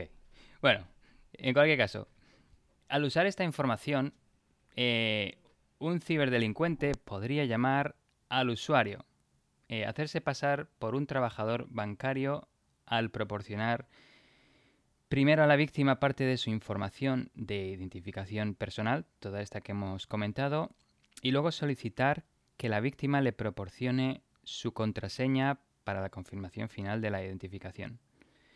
Pues, eh, queridos oyentes, para evitar este ataque, muy importante, bueno, si tenéis una tarjeta, como decía Martín, cambiarla ya de inmediato. Nunca revelar contraseñas por teléfono. Y normalmente lo mejor es eh, pedir el número, de referencia del caso eh, y llamar directamente al número detrás de la tarjeta, que es típicamente un número 800, eh, para evitar recibir llamadas desde números falsificados. Y este número 800 eh, es bastante más difícil de falsificar que otro tipo de número de teléfono, como una tarjeta o cualquier otro teléfono. En cualquier caso, siempre hay formas de, de saltarse todas estas restricciones, pero eh, la siguiente técnica es eh, lo que he mencionado anteriormente. Cuando las cantidades son pequeñas, 3D Secure eh, dice, bueno, ¿sabes qué? Como es pequeña, no hay riesgo, la voy a dejar pasar esta transacción. Pues estos atacantes abusan el hecho de que para cantidades pequeñas 3DS está desactivado.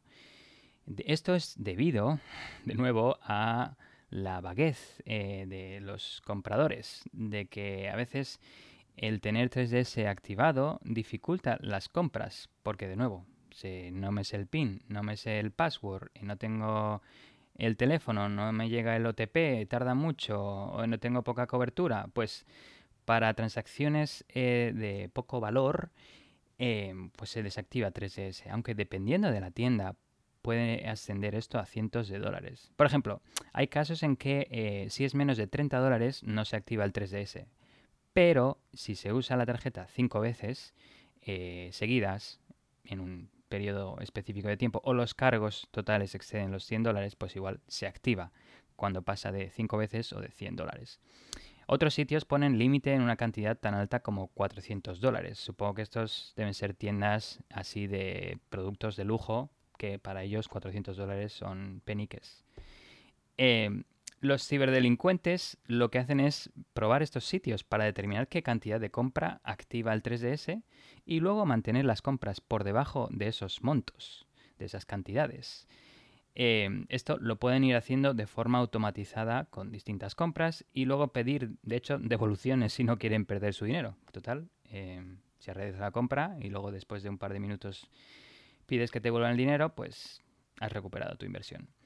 La siguiente técnica es PayPal. Cuando la leía decía yo, ¿PayPal? Hmm, ok, interesante. ¿Y por qué? Pues eh, es que en PayPal los ciberdelincuentes lo que hacen es, cuando comprometen la información de una tarjeta de pago robada, la añaden a PayPal, a su cuenta de PayPal, y usan el método de pago de PayPal para realizar las compras.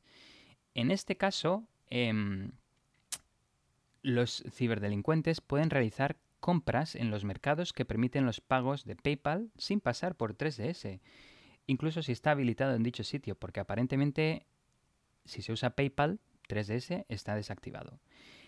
En cualquier caso, para que eh, esta técnica funcione con una tarjeta de débito, los ciberdelincuentes necesitarían acceder a la cuenta bancaria para confirmar el mini depósito junto con un código de, PayPal.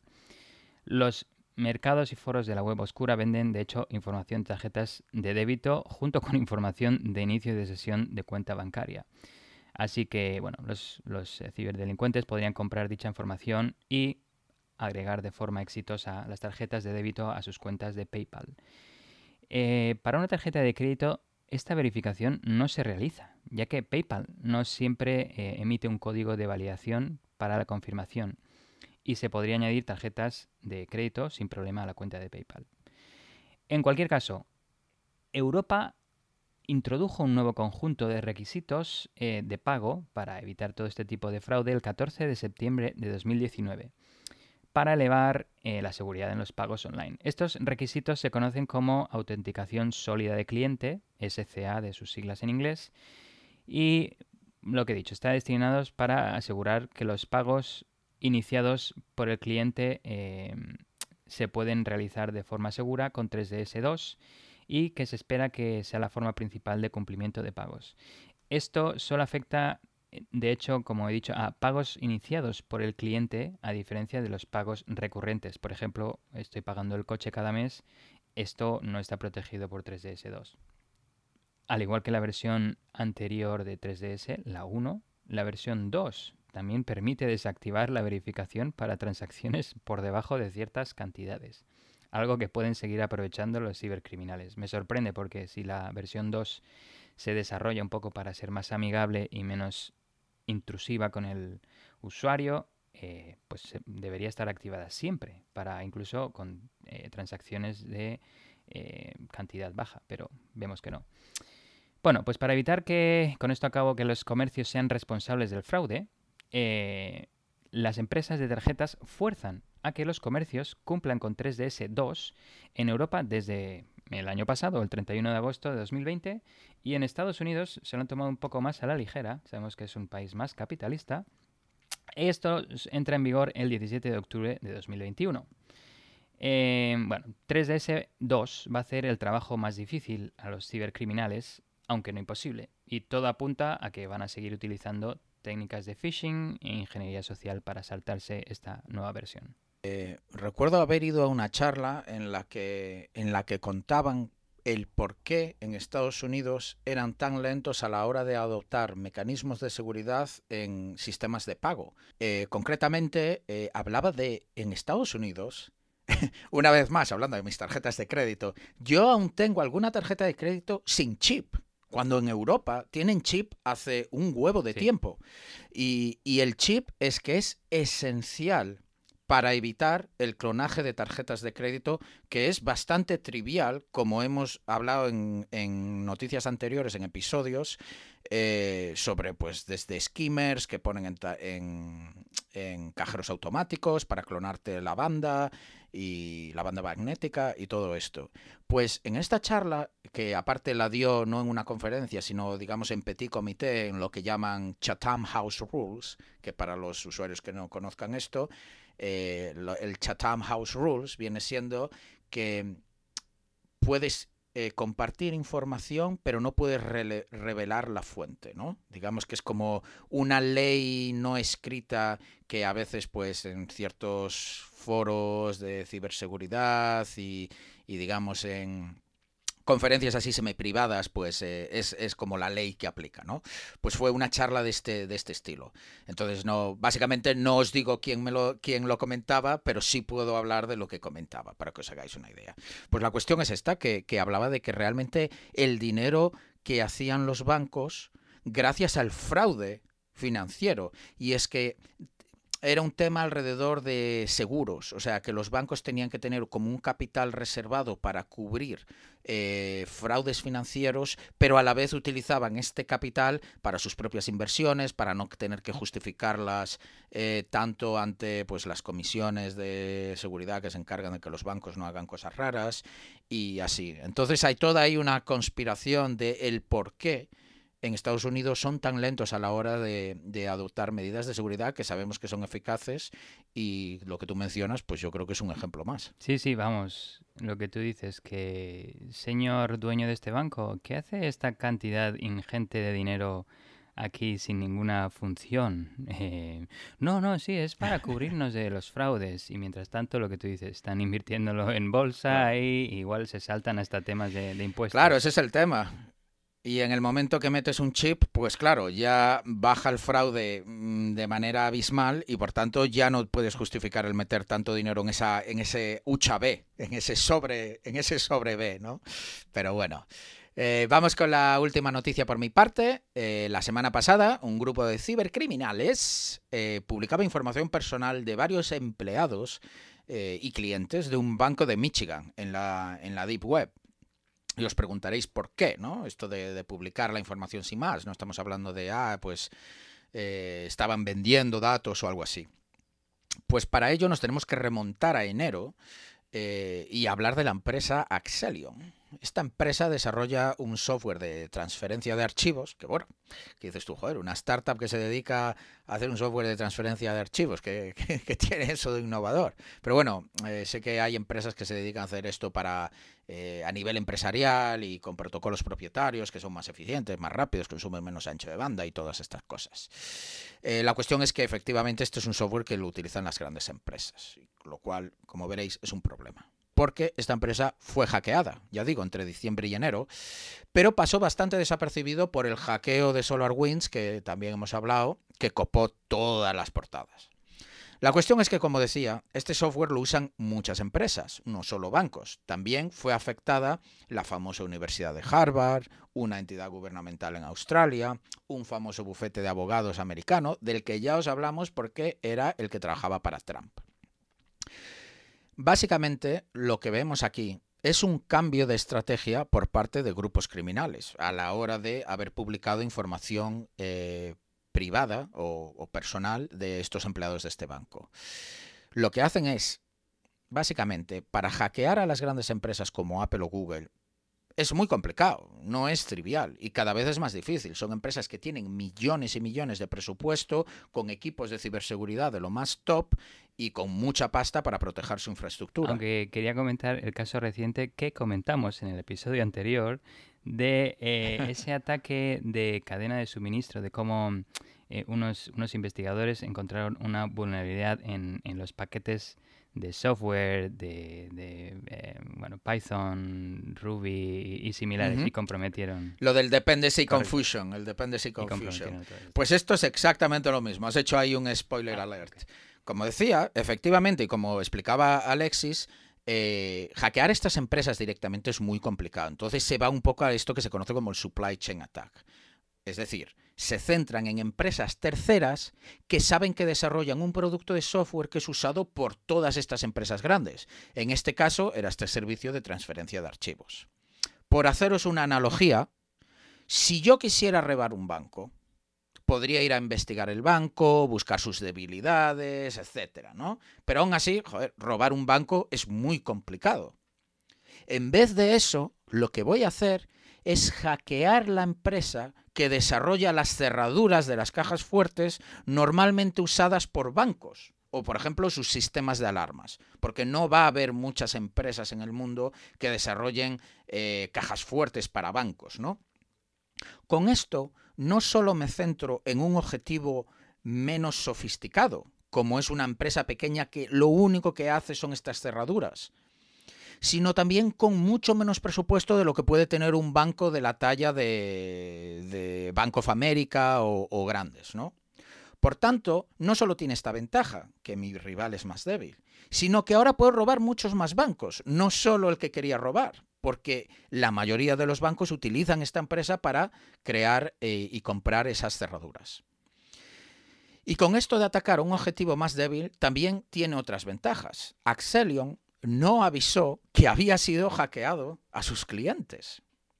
Pensadlo, para una pequeña empresa, admitir que ha sido hackeada puede significar cerrar el chiringuito, puede significar la desaparición de la empresa. Sin embargo, como hemos visto, ni siquiera la crisis de 2008 ni Lehman Brothers hizo que quebrase Bank of America y otros bancos. Algunos sí, pero bueno, han vuelto a resurgir como setas eh, bajo otros nombres. ¿no? La cuestión es que cuando se trata de una empresa pequeña, si tú publicas que has sido hackeado y con ello realmente hackeado tus clientes, probablemente vas a desaparecer. Por tanto, Accellion lo que hizo fue simplemente sacar una actualización de su software, pero sin decir nada. Y evidentemente, sobre todo cuando hablamos de software a nivel empresarial, no se actualiza el mismo día. Este tipo de software enterprise no funciona como una aplicación móvil o tu navegador, que bueno, en cuanto sale, y nosotros aquí desde Tierra de Hackers, siempre recomendamos tener activada la actualización automática, para que tu software, sin que tú tengas que hacerlo, se esté actualizando automáticamente. Esto eh, a nivel empresarial no funciona así, pues porque muchas veces hay dependencias o tú no puedes actualizar sin hacer primero test, porque si algo va mal, pues a lo mejor eh, tus millones de clientes no pueden operar. Entonces requiere muchos tests y con esto días antes de que puedas actualizar. Y este problema, como decía, se reflejó, por ejemplo, en el caso del banco en concreto que os mencionaba al principio, porque fue hackeado cinco días después de que Accellion sacase la actualización de manera silenciosa. El banco declaró que de haber sido avisados por parte de Accellion podían haber actualizado antes Simplemente no lo hicieron porque no sabían que era una actualización crítica y por supuesto no sabían que la empresa había sido hackeada a través de estas vulnerabilidades. ¿Y por qué os traigo esta noticia teniendo en cuenta que es de enero? Pues porque los criminales no solo innovan a la hora de atacar al eslabón más débil, como os comentaba.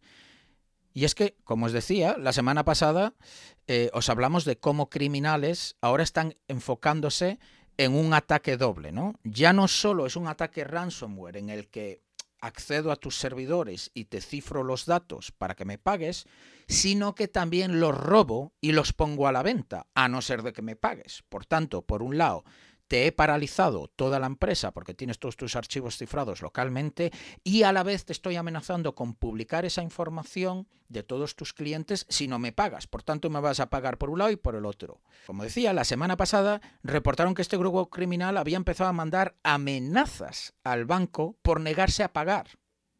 O sea, ahora ya no es solo que te cifro los datos y que te, y que te digo que me pagues o los publico, sino que como no pagues, utilizo las amenazas para obligarte a pagar. Y es ahí cuando empezaron a publicar los datos de empleados y clientes, como comenté al principio. Así que ahora tenemos básicamente el triple combo. Te hackeo y cifro los datos, me hago yo una copia y la pongo en internet para que me pagues para por no publicarla y si te niegas empiezo a hacerte doxing a tus empleados para meterte más presión. Pero es que no solo a empleados, también a tus clientes. Yo si fuera cliente de ese banco y teniendo en cuenta que información que robaron incluía el número de la seguridad social, os recuerdo, queridos oyentes, que en Estados Unidos el número de la seguridad social es el dato personal más privado que tienes. Tener ese número eh, implica que puedes pedir créditos, que puedes pedir eh, pues eh, una hipoteca, que puedes hacer de todo. O sea, si eso es público, tienes un problema, porque por encima no se puede cambiar o por lo menos de manera trivial. Pues la cuestión es que, claro, si yo soy cliente de ese banco y, y, veo que están amenazando con publicar mi información, ya no solo estoy cabreado porque han hackeado el banco, sino que además ahora mismo ese banco no quiere pagar y, y el precio a pagar es con mis datos. O sea que esto es meterse en un problema, lo cual crea muchísima presión para esa empresa que ha sido hackeada y que no quiere publicar la información. Em, el mensaje que pusieron, para que os hagáis una idea, os lo comento, que quiere decir, ¿queréis borrar alguna página o comprar información, esto lo ponían en su página de la Deep Web eh, donde están publicando esto, escríbenos un correo indicado en la web, porque tienen, tienen también información de otros hackeos. Entonces esto me recuerda un poco estos anuncios de las 3 de la mañana de llama al teléfono que aparece en pantalla, ¿no? Porque como lo, ponen el anuncio en todos lados, pues tienen 50.000 teléfonos. Pues esto es lo mismo. Tenemos mucha información privada que incluye el número de la seguridad social, direcciones y teléfonos de clientes y empleados. Insisto, de clientes. O sea que imaginaros eh, la presión que puede significar eso. Pues muy buena noticia, Martín. La verdad es que me he quedado sin palabras y, de nuevo, aunque las empresas sean pequeñas, eh, también tienen potencial de ser comprometidas. De nuevo, seguimos con la última noticia del episodio eh, y la que traigo va sobre Gap, GAB, una plataforma de comunicación asociada con la extrema derecha que ha sido comprometida y los datos de sus usuarios expuestos, señores y señoras. Probablemente nos acordemos del evento que sucedió el 6 de enero en el Capitolio de Estados Unidos, y de hecho ya lo hemos comentado un par de veces en este episodio y cómo la plataforma de comunicación Parler ayudó a esas personas violentas a coordinarse y organizarse.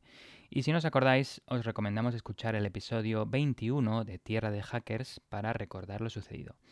Poco después de eso, eh, poco después del 6 de enero, cuando sucedieron estos eventos violentos, unos, eh, bueno, unos cibercriminales eh, comprometieron a Parler y publicaron los datos de sus usuarios y luego acto seguido Amazon eliminó su sitio de su infraestructura en la nube. Entonces, todos estos usuarios se quedaron sin una forma de comunicarse eh, de forma, como dicen ellos, eh, expresión libre y entonces migraron a otras plataformas, como por ejemplo esta en concreto sobre la que voy a hablar ahora, que se llama Gab. Recientemente, el grupo Distributed Denial of Secrets, DDoS Secrets, DDoS Secrets, digamos, que de hecho hemos comentado alguna vez ya en Tierra de Hackers, es un grupo estilo Wikileaks que recibe información de fugas de información de, bueno, de, de empresas o de organizaciones que son de, algún, de alguna forma polémicas y las publican online para, eh, bueno, para que toda la población esté al, corriente de lo que sucede en, este, en estas organizaciones polémicas, pues em, este grupo DDoS Secrets reveló lo que se llama Gap Leaks, una colección de más de 70 gigabytes de datos de Gap que representan más de 40 millones de publicaciones que incluyen 19.000 chats de más de 15.000 usuarios. El volcado también muestra contraseñas en texto claro para grupos de usuarios y hashes de contraseñas para las cuentas individuales de usuario. Recordad que hashing es un proceso criptográfico matemático que convierte el texto claro en caracteres ininteligibles. Si bien los hashes no se pueden volver a convertir en el texto claro original, por ejemplo, pensemos como cuando haces un zumo y coges una naranja o un plátano y lo pasas por la licuadora y tienes el, líquido, el zumo, no puedes eh, invertir el proceso y obtener la fruta en su forma original. Pues em, en cualquier caso, craquear los hashes podría ser trivial cuando los sitios web eligen técnicas de hashing débiles, como por ejemplo MD5, eh, que se ha, eh, bueno, se ha comprobado más de una vez que es, es fácil de craquear. Eh, en este caso en concreto no se ha indicado el formato del hash utilizado, así que ahí queda. DDoS Secrets dice que un hacktivista que se identifica a sí mismo como Jack Sparrow, un poco un nombre así divertido de Jack Sparrow, el pirata de Piratas del Caribe, y My Little Anonymous Revival Project, todo esto es el nombre de esta persona, es una única persona o un único grupo. Eh, extrajo esos datos de las bases de datos de Gap para exponer a los usuarios de la plataforma, en su mayoría, como he dicho, de extrema derecha. Los usuarios de Gap, que la mayoría vienen de Parler, incluyen un gran número de teóricos de la conspiración de QAnon, que, de nuevo, hemos hablado eh, en, el, en Tierra de Hackers, en concreto en el episodio 21, nacionalistas blancos y promotores de las conspiraciones de robo de elecciones del expresidente Donald Trump que resultaron en el motín del 6 de enero en Capitol Hill. La cofundadora de DDoS Secrets, Emma Best, dice que los datos pirateados incluyen no solo todas las publicaciones y perfiles públicos de Gab, con la excepción de las fotos o vídeos subidos al sitio, sino también publicaciones y mensajes de grupos privados y cuentas individuales privadas. Contiene prácticamente todo sobre Gap, incluidos datos de usuarios y publicaciones privadas. Todo lo que alguien necesita para ejecutar un análisis casi completo de los usuarios y el contenido de Gap. Así declaraba Emma Best. DDoS Secrets dice que no está publicando los datos online para todo el mundo debido a su sensibilidad y la gran cantidad de información privada que contiene. Hay muchas personas que podrían ser impactadas y recordemos, aunque Gab eh, es mayormente un sitio de conversación de grupos e individuos de extrema derecha. Igual no todos son eh, individuos que comparten la misma ideología. Igual son periodistas que se han metido para intentar eh, bueno, escuchar o indagar, investigadores que no, comparten la misma ideología. Entonces exponer todo todos los datos comprometidos es algo muy de alto riesgo. En cambio, el grupo dice que va a compartir esta información selectivamente con periodistas, científicos sociales e investigadores. En Wired, eh, esta revista online, vio una muestra de los datos y parece contener perfiles individuales y grupales de los usuarios de Gap, sus descripciones y configuraciones de privacidad, publicaciones públicas y privadas y contraseñas. El CEO de Gap, Andrew Torba, reconoció el incidente en un breve comunicado justo cuando sucedió el incidente. Entre los usuarios cuyas contraseñas eh, de hash parecían estar incluidas en los datos se encuentran, interesantemente, los de Donald Trump, la congresista republicana y teórica de la conspiración QAnon Marjorie Taylor Greene, el director ejecutivo de MyPillow y teórico de la conspiración electoral Mike Lindell y el, y el presentador de radio Alex Jones.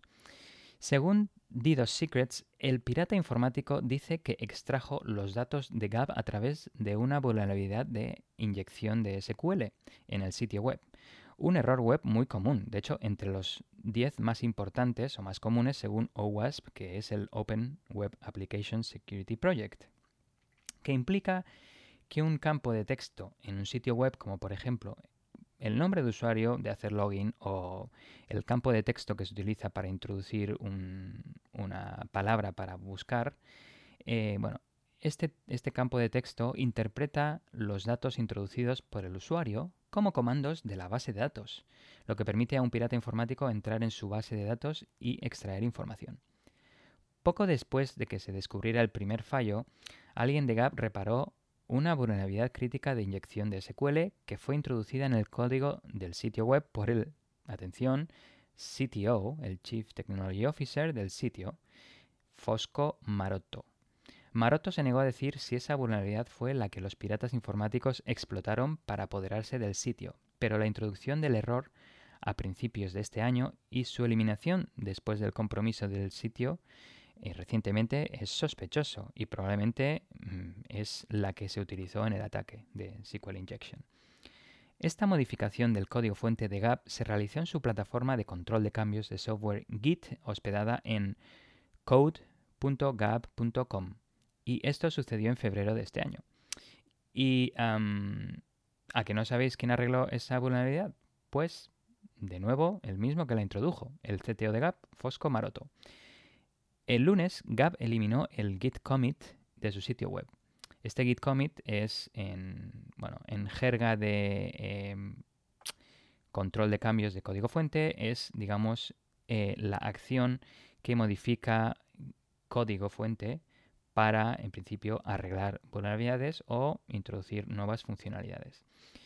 Sin embargo, el cambio quedó registrado y guardado permanentemente en un sitio web que se dedica a guardar estos tipos de cambios o, de hecho, se, se dedica a archivar versiones de sitios web online a lo largo de los años, como por ejemplo en este caso en concreto es archive.org o también tienen eh, otros dominios similares como archive.ph.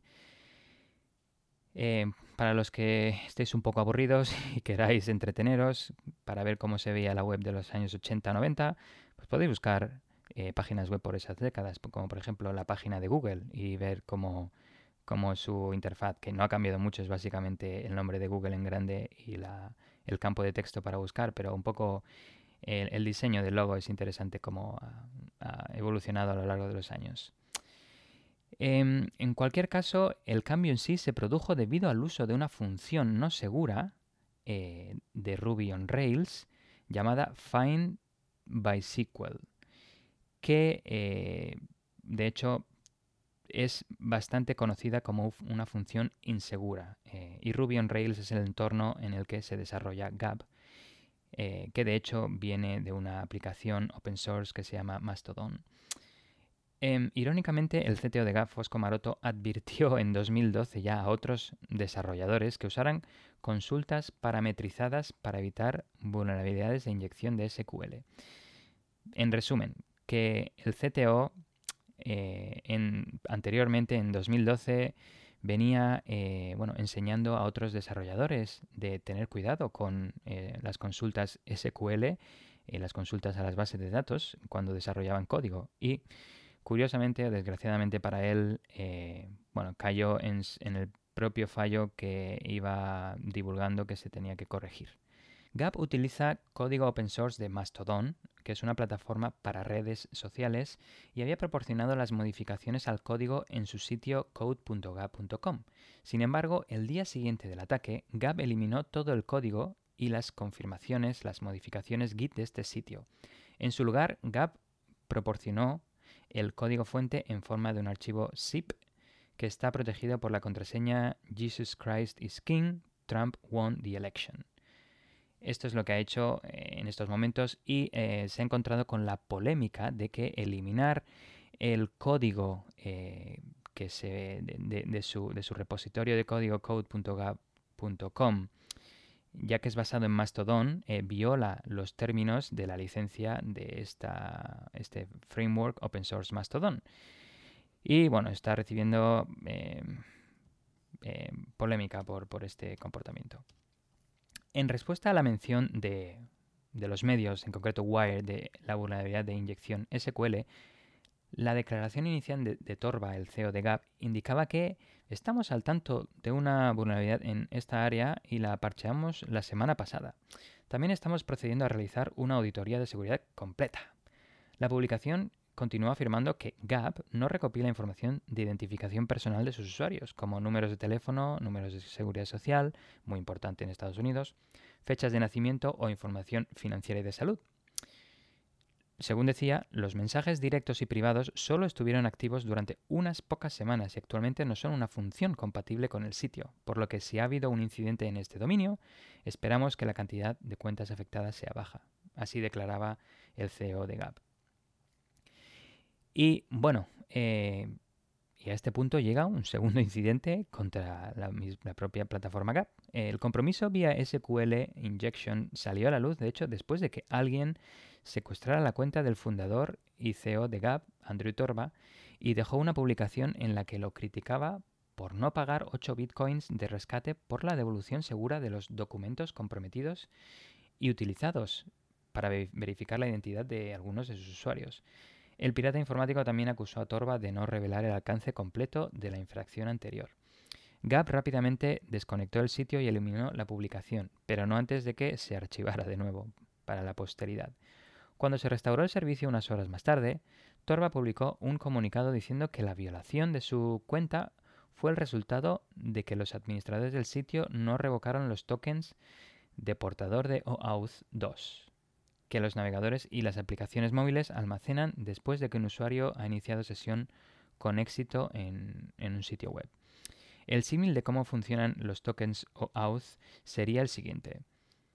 Tú vas a un parque de atracciones con tu entrada que has comprado para toda la semana y al llegar y enseñar tu entrada te dan una pulsera con el color del día específico para tener acceso a todas las atracciones. Si vas al día siguiente, al ser otro día, te dan otra pulsera con el color de ese día, distinto al anterior, en, principio, para evitar que los usuarios anteriores puedan colarse sin pagar con la pulsera del día anterior.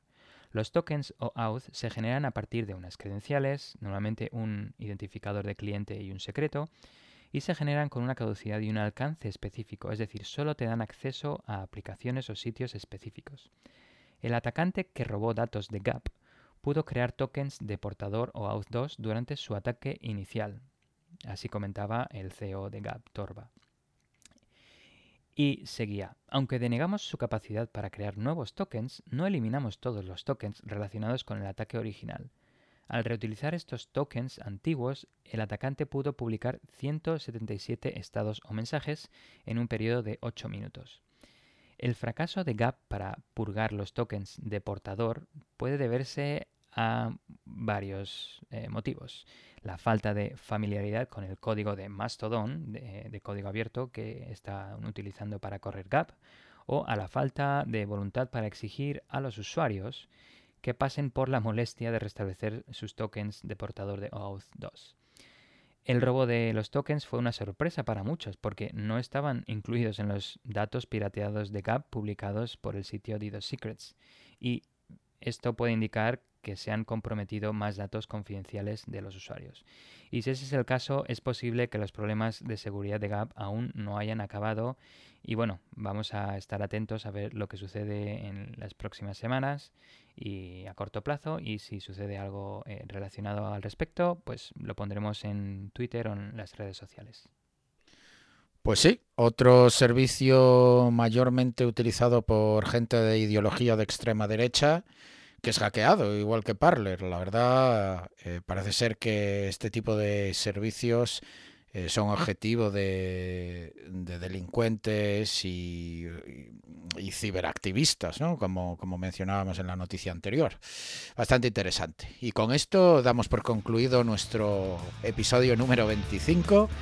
Eh, muchas gracias por quedaros hasta el final. Recordar nuestra eh, sorpresilla para celebrar estos 25 episodios que a partir de ahora nos tenéis eh, a vuestra disponibilidad en Twitch en directo todas las semanas, sea, la semana siguiente de que grabemos un episodio, o sea que a partir de ahora es una semana episodio los martes y a la semana siguiente pues eh, un debate donde podremos hablar de las noticias de ese episodio, de noticias que no hemos cubierto o que nos podáis preguntar lo que queráis. Nos tenéis a vuestra absoluta disponibilidad. Lo que se trata es de que todos aprendamos más eh, de ciberseguridad y atraer más gente a este campo que tanto nos apasiona. Así que tenemos muchísimas ganas de que llegue la semana que viene. Anunciaremos eh, la fecha y la hora en concreto que la tenemos que estudiar para que sea compatible con nuestros oyentes en América Latina, también con la gente en Europa. Así que tenemos que estudiar un poco los horarios, pero estamos muy ilusionados con entrar en directo y debatir con vosotros sobre todo lo que sucede en el mundo alrededor de la ciberseguridad. Así que nos escuchamos en el próximo episodio, pero ojalá nos escuchamos la semana que viene en Twitch. Así que nada, adiós, adiós. Muchas gracias a todos por escucharnos de nuevo. Eh, nos escuchamos en el próximo episodio o nos vemos y nos hablamos de forma interactiva pronto en Twitch. Hasta luego. Si te ha gustado este episodio y quieres ayudarnos a seguir con el podcast, compártelo con tus amigos y compañeros. Con tu apoyo podremos atraer y despertar el interés por la ciberseguridad de mucha más gente. Acuérdate de dejarnos un comentario y una valoración donde nos estés escuchando. También puedes seguirnos en Twitter, Instagram y Facebook. Te esperamos en el próximo episodio de Tierra de Hackers.